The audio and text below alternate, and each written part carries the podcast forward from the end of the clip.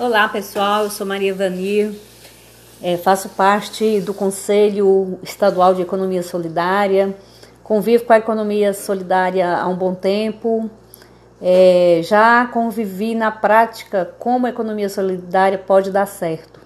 Estive desempregado uma vez, contar para vocês aqui uma historinha. Eu estive desempregado uma vez e é, uma amiga, né, que está inclusive aqui no grupo, a Tatiane, ela disse para mim assim: é, Nossa, por que, que você não faz o que você aprendeu lá em Salvador, né? Fazer essas conchinhas, essas biojoias de conchinhas, é muito bacana. Às vezes você tá sem nem um centavo, aí você sai assim, vende é, um, um jogo de biojoias e você não tem dinheiro nenhum e e de repente já tem dinheiro. E ela me contou né, a experiência dela, né, que acontecia isso com ela. Às vezes ela não tinha nada em casa, ela saía, fazia uma venda e já chegava com o dinheiro de, da compra da semana né, e salvava ali a segurança alimentar da família.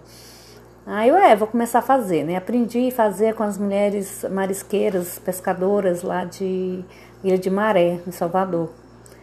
Então eu comecei a fazer e comecei a ir nos eventos e vender. Como eu estava viajando muito para São Paulo, fazendo vários cursos aí pelo Centro de Direitos Humanos, pelo MED, todo lugar que eu ia deixava a mesinha e escrevia assim, economia solidária, pegue, pague, faça seu troco. Ia participar do evento e deixava a mesinha lá.